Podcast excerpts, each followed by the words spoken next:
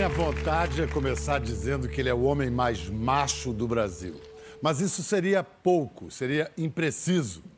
Mais que macho, ele é homem com H e todas as outras letras. Uma fidelidade animal a seu desejo, escravo da ideia de liberdade, coragem é apelido. Nossa conversa hoje é com Ney Mato Grosso. Eu queria falar da, da figura paterna para a gente começar essa, tá. essa conversa. A figura paterna é fundamental na construção da identidade masculina, segundo dizem. Além dos olhos e da disciplina, o que, que você tem do seu pai? Não sei. Não sei mesmo, porque eu nunca me achei parecido com ele. Não tem os olhos parecidos? É uma maneira de olhar, né? É, mas eu nunca me achei parecido com ele, mas foi, teve uma situação muito estranha que eu, quando ele morreu, que eu vi ele morto, eu, quando eu olhei, eu achei que era eu. Era igualzinho a mim, sabe? Foi muito estranha a sensação. Mas, ao mesmo tempo, não foi ruim, tá? Foi uma, não sei, uma coisa de reconhecimento mesmo, assim. Que momento bonito para ver isso, né, é. né? No seu pai ver assim é. assim mesmo. Porque você teve um momento que você teve que largá-lo e depois vocês se reconciliaram. Sim, sim. Eu saí de casa com 17 anos, né? Quando não, ninguém saía de casa, nem homem só saía de casa depois dos 21 casado. E empregado. Isso, ninguém é. sabe disso hoje em dia, né? Mas homem saía de casa depois dos 21 casado. Ninguém saía aos 17 como eu saí. E eu saí para viver minha vida. E ele não queria que eu saísse. E aí ele me disse que ele que se eu saísse que ele não ia me ajudar. disse, pai, não se preocupe, eu, tô, eu vou viver a minha vida, estou querendo sair para viver a minha vida, independente de você. Né? Algumas vezes depois eu encontrei com ele, ele quis me dar dinheiro, eu não aceitei. a, a reconciliação a entre vocês só se deu depois que você fez o não, sucesso foi ou antes? antes? Foi antes, foi antes quando eu morava aqui em São Paulo que eu era hippie, que vendia para as boutiques aqui de São Paulo e tal. Eu morava num. Tinham dois cômodos que eu alugava na casa de, uns, de uma espanhola. E, e ele foi me visitar e achou que, era uma, que eu estava muito pobre. Para eu voltar para casa, que ele arranjava um emprego para mim. Eu disse, pai, você não está entendendo nada. Você não está entendendo nada. A forma é pobre, mas eu sou muito feliz. Eu vivo a minha vida. Isso, isso foi que ano, você isso lembra mais ou menos? Final dos final 60? Final dos 60, final dos 60. Que era uma época que você estava é, experimentando lisergia. É, experimento, já, já tinha experimentado, sim, todas. Tudo que, tudo que surgiu e que me interessou, eu utilizei. Agora, eu, nunca, eu sempre tive uma, uma relação muito assim com as drogas. Eu nunca usei para, por exemplo, tomar um ácido e ir para uma festa. Você tomava para quê? Eu tomava para ficar em contato com a natureza, para que aquilo me, desper... me abrisse as portas da percepção e abria. E, e isso, de certa. Isso, como é que isso contribuiu para você construir a tua identidade artística, essa experiência com LSD, por exemplo? Olha, isso se deu muito antes, né, Pedro? Isso foi, eu, eu só virei artista em 1972. Estamos falando aí de 60 e sete.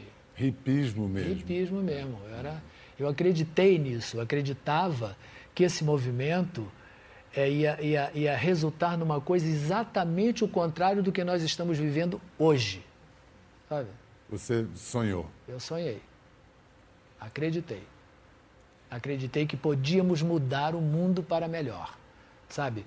Paz, amor entre as pessoas, e você não precisava saber o nome de ninguém. As pessoas chegavam, você recebia, você, elas comiam na sua casa e embora, você não sabia nem o nome, nem o sobrenome.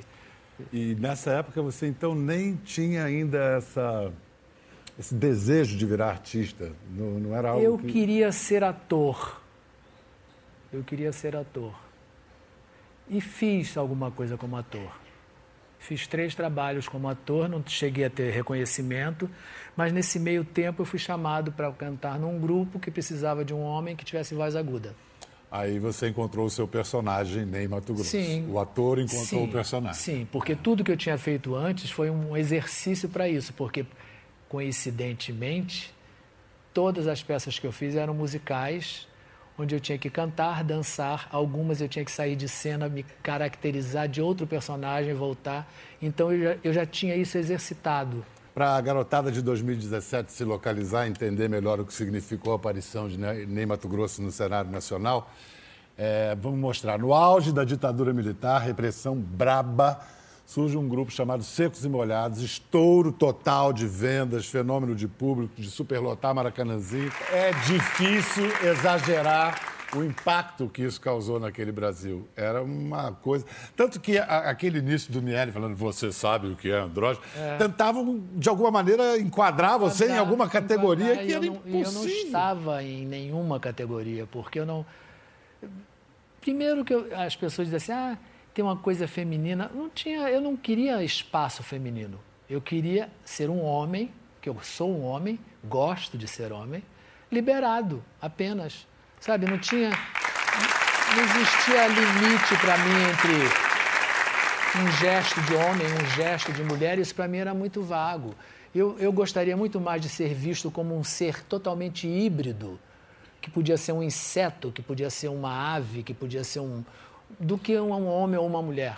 Sabe? Não, Não era e essa, essa. E essa era a diferença marcante, porque, por exemplo, nessa mesma época tinha Bowie, o Mark Bolan lá do T-Rex, mas era uma androginia meio lânguida, uma coisa meio edulcorada e tal. Você tinha uma coisa de Selvagem bicho, mesmo. É, brasileira. É, brasileira, é, latino-americana, né? Tem um momento, eu acho que é por volta desse, desse momento dos Secos e Molhados, em que você conta que havia uma orientação não olhar para a câmera, que é uma orientação de cinema em geral, mas ali tinha alguma. Quem deu essa orientação e em que circunstâncias? A primeira vez que nós viemos à TV Globo para fazer o Fantástico, estávamos ensaiando, porque uma, tinha uma passagem de som já no ambiente. Aí eu olhei. Aí eu ouvi uma voz assim: é proibido olhar para a câmera. Eu ai, disse, ai, mas ai. eu vou olhar. Falou que é proibido para esse cara aqui. Mas e como é que você interpreta isso? Eu entendia. Você podia ser visto pelas pessoas nas suas casas, mas você não podia se comunicar com elas.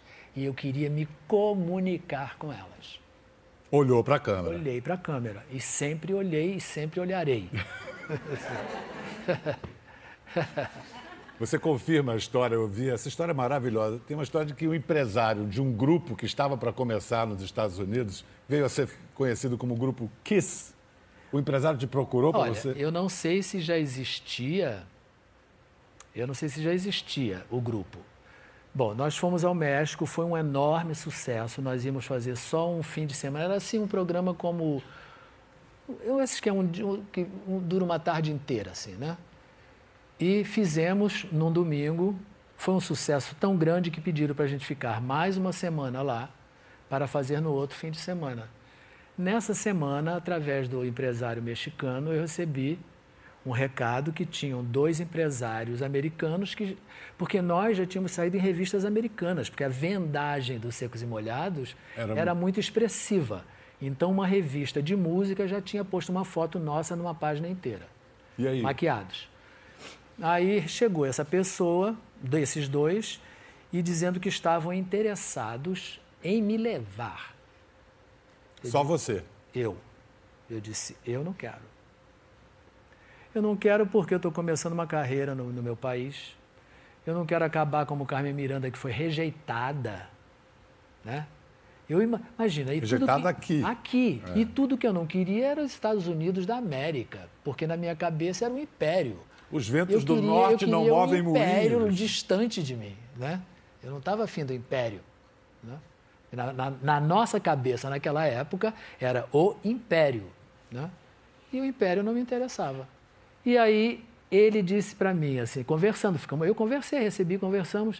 Ele disse assim, não, porque a imagem é muito boa, mas o som te, deveria ser mais pesado. Eu disse, ah, tá bem, mas eu não estou interessado.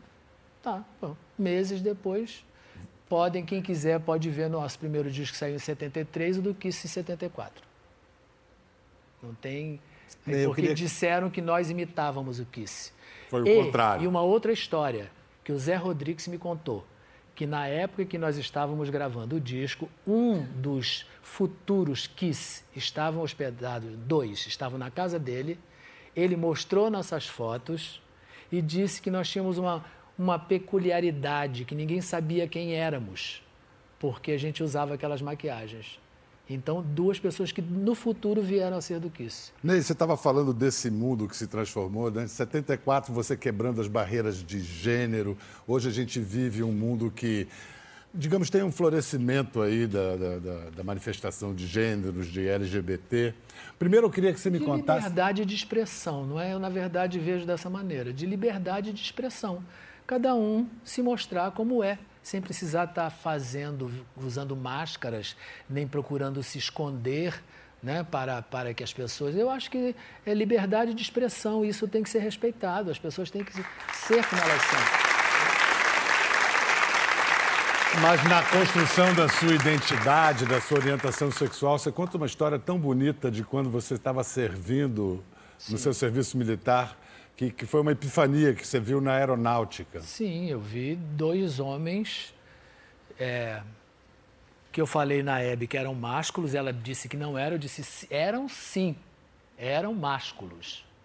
E eu vi esses dois homens, estava uma noite de verão, nosso, nosso alojamento era fora do quartel, do lado de fora, tinha uma mureta assim, muito calor e eu saí de madrugada. Quando eu saí, eu vi assim, um sentado aqui, o outro em pé aqui, e esses homens se beijando. Mas o que eu percebi ali não, não era sexo. O que, o que me, me perturbou a minha cabeça, o que, que eu vi ali era muito mais que sexo. Eu via uma coisa de amor entre homens que eu, eu não sabia nem que isso era possível. Te confesso que isso me deixou muito perturbado. Desconcertado. Sim, porque eu achava, porque essas coisas rolavam Qualquer lugar que você confina homens ou mulheres, vai rolar. Né? Então rolavam coisas ali dentro, mas não era isso. Isso eu nunca tinha visto. Isso eu nunca tinha visto. Isso era bem mais complexo do que, Sim, o, do que sexo. sexo. Sim, do que o sexo. Mas o que acontece hoje, você, é, essa digamos, você chamou de liberdade de expressão de, de, dos LGBT, mas você acha que isso é apenas libertário ou tem um movimento de mercado envolvido nisso também? Acaba tendo, né? Acaba tendo, mas eu acho que o que move as pessoas é, é, é de dentro para fora, né? Eu conheço alguns, né? E eu entendo que aquilo é a única maneira daquela pessoa estar vivendo nesse mundo. Né? Você está falando dos trans? Sim, é. sim. Sim, eu tive contato com isso quando eu trabalhei no hospital em Brasília, isso ainda nos anos 60.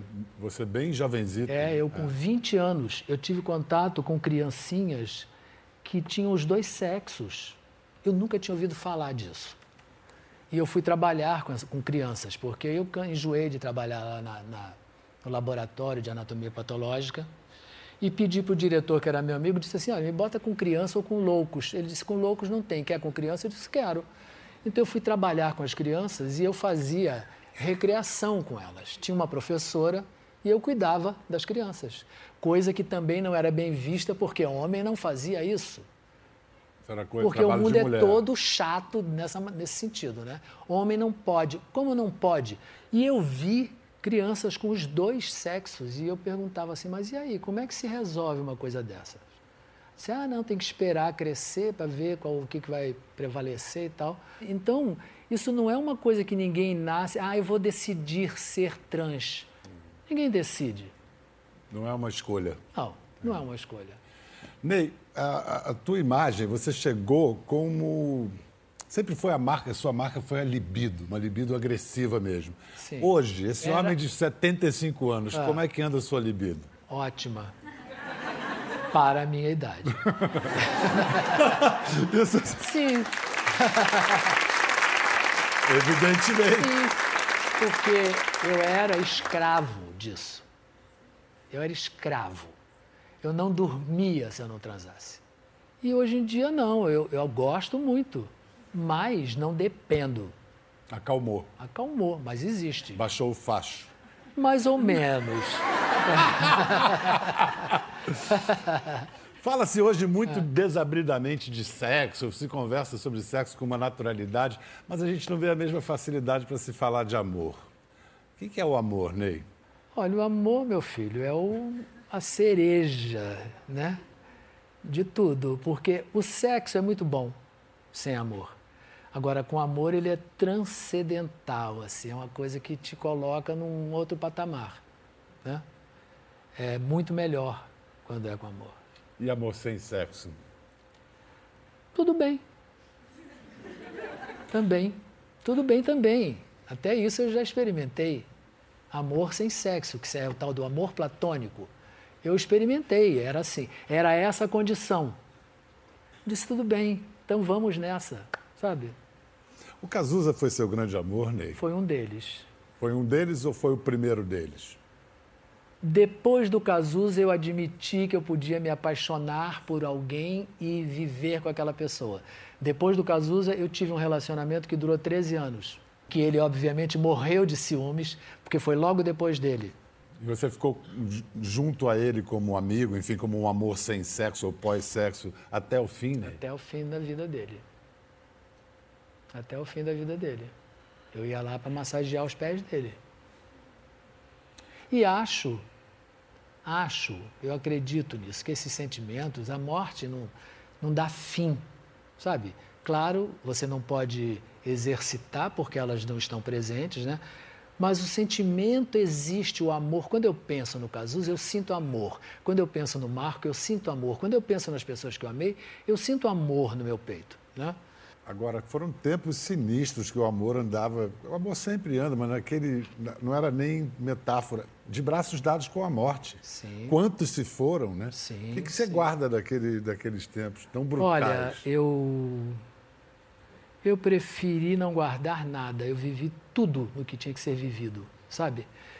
Estava entregue aquilo ali, porque foram muitos. Teve semana de eu ir três vezes ao cemitério. Então aquilo foi tudo sentido, foi tudo vivido. Também quando passou, eu senti assim que tinha tudo acalmado, mas eu não estava preso àquilo. Eu tinha vivido aquilo, mas eu já estava em outro momento da minha vida, sabe? Depois daquilo. Então eu não, eu não vivi preso àquilo, eu não, vivi, não vivo preso ao passado, eu não fiquei estacionado na dor. Eu atravessei toda a dor, me liberei dela e fui tocar minha vida, né? Hoje a gente ouve a, a, canção do Cazuza, Por que, que a gente é assim? E a pergunta ela ganha uma dimensão maior, tipo assim, que diabos é a natureza humana, né? Você, um observador da natureza humana, você tem alguma pista aí para responder a isso? Por que, que a gente é assim? É. Porque... Ele me perguntava isso, eu, eu nunca respondi. Eu disse assim, ah, porque a gente é descarado, a gente é sem vergonha, a gente gosta, e a gente é assim, e pronto, não tem explicação. E podemos ser assim, sabe? Não... E, e, tem quem goste que a gente seja assim? Tem quem goste, e tem quem não goste. Problema de quem não gosta, coma menos. né? Estamos de volta. Enquanto você assistia aos nossos lindos comerciais, a gente estava conversando com o Ney sobre o impacto de por que a gente é assim, sobre o Cazuza, que para mim, que fui amigo do Cazuza, íntimo para o Ney, está tá presente. Até hoje a gente conversa com ele de É, vez em quando, é, né? é. Fico pensando assim, em que, em que lugar ele estaria agora? É. Eu acho que ele estaria indignadíssimo. Estaria cravando o punhal, assim, sabe? Quando ele fez O Tempo Não Para, que eu estava contando, eu estava, a gente estava, foi nos anos 80, né? Eu já estava muito mal. É, eu estava dirigindo o show dele e, e na, naquela semana que nós ensaiamos, no último dia ele apareceu com O Tempo Não Para. Ele disse assim, Ney, eu fiz uma música nova, mas não cabe no, no show. Eu disse, como não cabe, Cazuza? Nós vamos encerrar esse show com O Tempo Não Para. Porque eu achava que era perfeito. Era perfeito para aquela época que a gente vivia. Que tristeza, né? É perfeita para hoje. Absolutamente atual Pois hoje. é, pois é. E com, e com sinais de que tão cedo não envelhece. Agora você está com o quê? 40 anos de carreira? 44. 44 anos de carreira. Sendo que quatro ou cinco só dessa última turnê. No, que- Quatro e atenta aos meio, sina- quatro e meio. Atenta aos é, quatro e meio fazendo atento aos sinais. É, a- é a turnê mais é, longa que você mais já fez? longa que eu já fiz. E é muito louco, Pedro, porque é, Eu já pensei em parar, mas é, é uma, é uma, assim, eu vou e faço um, assim, então, aí as pessoas anunciam assim, último show, aí eu vou lá. Aí, assim, eu tenho proposta para fazer um monte. Aí eu vou e faço. Aí eu digo, bom, tá na hora de parar. Aí não para. Aí, sabe, então eu já estou quatro anos e meio fazendo. E, aí, e, e, e, sem, e, sem, e sem gravar nada, só fazendo show? Só sem... fazendo show. Eu não quero fazer outra coisa junto, porque eu sempre, é, eu sempre, assim, eu, eu não parava, sabe? Eu estava fazendo uma coisa aqui, houve época de eu fazer dois shows ao mesmo tempo, com duas bandas diferentes, né? Isso eu não quero mais, né? É, então, não sei, eu tô, eu tô selecionando o repertório. Você já gravou todos os grandes, mas Caetano você ainda não gravou não, a Vera. Já, não, não, já cantei algumas não, já coisas. Já cantou, mas é, assim, mas... pegar um Caetanão... Não, não, não. Eu tenho um pedido de uma coisa que eu gostaria que você gravasse um dia. Azulão, do Jaime Ovalle, com a letra do do poema do Manuel ah, Bandeira. isso eu cantava no coral. Ah, é. Como é vai, que é? Vai, azulão, azulão, companheiro, vai. Não é não, isso? Canta pra valer. Mas eu não, não, não, não. não. Ah. vai ver, vai, vai ver. azulão, azulão, companheiro, vai. Vai, vai ver. ver, meu ingrato. Não, sua minha amada. Mesmo ingrato. Diz que pra elas... Diz que sem ele o sertão não é mais é. sertão, viu? Vai, azulão, companheira. Nara que cara de pau cantar na frente de mim. Nara Leão. Nara Leão. Eu vou sair algemado daqui. Nara Leão, Nara Leão canta isso lindamente. É. Maria Bethânia, Inesita Barroso, é, se não me engano. Porque isso é, das antigas. É, uma coisa linda, é, linda. Igual, linda. igual o Meu Primeiro Amor, né? Meu Primeiro Amor também, é lindo. É de um outro Brasil, né, Ney? É. É de um outro Brasil. Diante desse Brasil conflagrado que a gente está, onde é que você se situa? Cadê você? Eu continuo na minha. Eu Qual sempre, é a sua? Porque eu sempre fui independente futebol clube, não é isso? Bom, quando você surgiu, fui... que a gente viu, você apanhava da direita, apanhava Sim, da não, esquerda. Eu achava, Continua a mesma coisa, não mudou eu nada? Eu achava que a esquerda entenderia o que eu estava fazendo e me apoiaria. Que nada, foi a que mais me cuspiu. Aí eu disse, ah, é? Vocês, então, vocês que se fiquem para lá. Eu sou eu, sozinho. Sabe? Eu não era do grupo da Bahia, do grupo do Ceará, do grupo de canto algum. Era eu sozinho. E continuarei sendo eu sozinho. Não tenho problema com isso. Eu não sofro de solidão. Eu não, não, não sou uma pessoa carente. Sabe? Eu não me sinto rejeitado. Eu não, eu... Mas, assim, como posição é, política, o lugar que você está por exemplo, o Brasil ficou dividido entre aqueles que apontam golpista e os, os que dizem que. Quando te chamam de golpista, como você Eu não reage? ligo para mais nada do que fala a meu respeito, porque já a, a esquerda me chama de maconheiro de direita. De, como é? Direi, não, a direita me chama de esquerdista maconheiro. E aí a direita me chama de sei lá do que. Eles me e eu já não considero mais nada disso. Mas como é que você lê o Brasil dos últimos tempos? Eu acho o que não tem nem esquerda nem direita para início O impeachment da, da Dilma, para você, foi o impeachment ou foi golpe? Pela lei, não foi golpe. Mas eu achava que o certo era ir o embrulho todo. Eu achava isso. Sai todo mundo e vamos começar outra vez, né?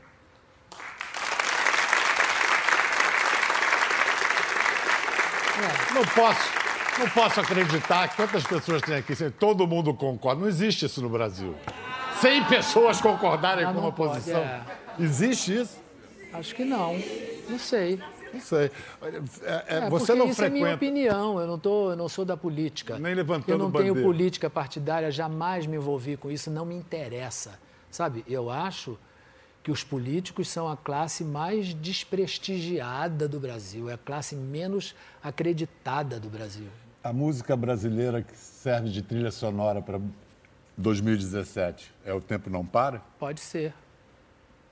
Pode ser. Infelizmente, ainda é muito atual. Você curte nostalgia? Você exercita, Não. assim, viajar no, na memória? Hum, hum, frequenta hum. algum lugar do passado? Não. Não. Agora, no segundo semestre, em setembro, você vai ter um belo flashback que vai ser com Nação Zumbi no Rock in Rio. Acho que é o primeiro show que você vai cantar várias canções é, mas do são cinco. Cinco canções, são quais? Cinco. Sangue Latino está entre elas? Deve estar o Sangue Latino, o Amor, Eles querem fazer Primavera nos Dentes, que eu acho interessante também, mas ainda não temos tudo de decidido, porque nós só fizemos uma gravação de uma música só para entrar no estúdio e ver como, se a gente se entendia. E, e começamos já a determinar um, um repertório, mas ainda não está martelo batido, né? Ainda pode mudar. Agora, quanto a apresentar secos e molhados para essas novas gerações, você imagina alguma reação assim? Mas olha, mas as novas gerações já frequentam secos e molhados. É, é, é referência para muitos artistas novinhos. Os secos e molhados é referência porque eles são ligados nessa coisa né, de internet e Secos e Molhados está no panorama deles. É, você sempre, o que a gente falou lá no início, sempre foi um ator, né? E, e isso era um, personagem que você...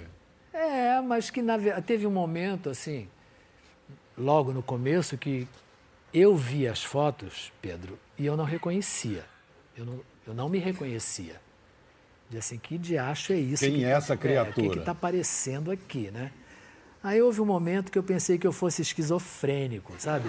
Que eu tivesse dupla personalidade. Depois eu entendi que nada, era um outro lado meu que eu liberei que foi, né? Foi liberado violentamente, porque era um momento que eu tinha que ser, eu tinha que ser agressivo, porque senão seriam comigo. Então, no primeiro momento eu era muito agressivo, depois não, hoje em dia a minha relação com a plateia mudou totalmente, sabe? Eu não sinto necessidade de agredir ninguém. Eu quero acariciar a plateia, eu quero que elas se deliciem com a minha presença. é só isso. Eu tenho para mim que, que você, Ney, não tem antes nem depois. É muito difícil. Eu não consigo e não consigo, ninguém conseguiu me apontar os seus precursores e muito menos os seus sucessores. Você nomearia é difuso, alguém? Não, eu acho que tem assim uma coisa difusa, sabe? Eu acho que o Cazuza tinha um tinha ali uma coisa sucessória? Não sucessória, mas eu porque a, a, quando eu conheci a Lucinha, eu conheci a Lucinha numa boutique comprando conchas. Eu entrei para comprar umas conchas e ela estava lá, era uma senhora bonita, assim, aí ela me disse assim: "Ah, eu tenho um filho que a minha sogra faz um rabo de cavalo nele e diz assim: agora dança lá, meu Ney Mato Grosso. Foi assim que você ouviu assim falar do Cazuza pelo primeiro... Sim, assim que eu soube do Cazuza. Na época que ele era fotógrafo. Ou, quer dizer, antes, andava com... Antes, antes, antes, antes disso. Eu conheci o Cazuza bastante, alguns anos depois disso. E, então tinha, eu digo no, no, na atitude, no comportamento, tinha. No Paulo Ricardo eu observei uma coisa assim também, sabe aquela o fato de, de eu ter conseguido tirar a camisa, dele mostrar o corpo. E, tinha umas coisas assim, mas era tudo muito difuso. Não, eu também não vejo, não vejo. Ah, esse aí está fazendo. Sabe, não vejo isso. Não vejo mesmo. Você não se reconhece em nada do que está sendo feito na música brasileira, na cultura brasileira? Não, assim, nitidamente não. Eu acho que. Por outro lado, eu imagino, eu fico, eu penso que essas pessoas que nós citamos tem coragem de se apresentar, de chegar ao mundo nesse momento e se expor, porque eu tive coragem lá atrás. Né? E uma coisa que eu sempre disse, eu, eu sempre disse isso, Pedro, eu disse assim, olha, não se satisfaçam com a minha manifestação, vocês sejam, vocês são seres, cada um é um, sejam, não, não se satisfaçam comigo. Né? Então talvez seja isso. O melhor exemplo que podia dar, exemplo de liberdade e fidelidade Sim, a seu liberdade, desejo. Liberdade, que é isso, é isso, liberdade. Vou morrer defendendo essa palavra e, esse, e isso. Se tiver que escrever alguma coisa na minha tumba, é isso, ó. Ele lutou pela liberdade de expressão, ele foi livre. Bota só isso, foi livre. foi livre. E ajudou muita gente a se libertar também. Obrigado, Ney. Muito obrigado, obrigado mesmo. Todo o amor que houver nessa vida, pra que é tudo todos. que você sempre deu pra gente. Pra nós todos. Obrigado. Pra você também, Pedro. Beijo. Valeu, gente. Até a próxima.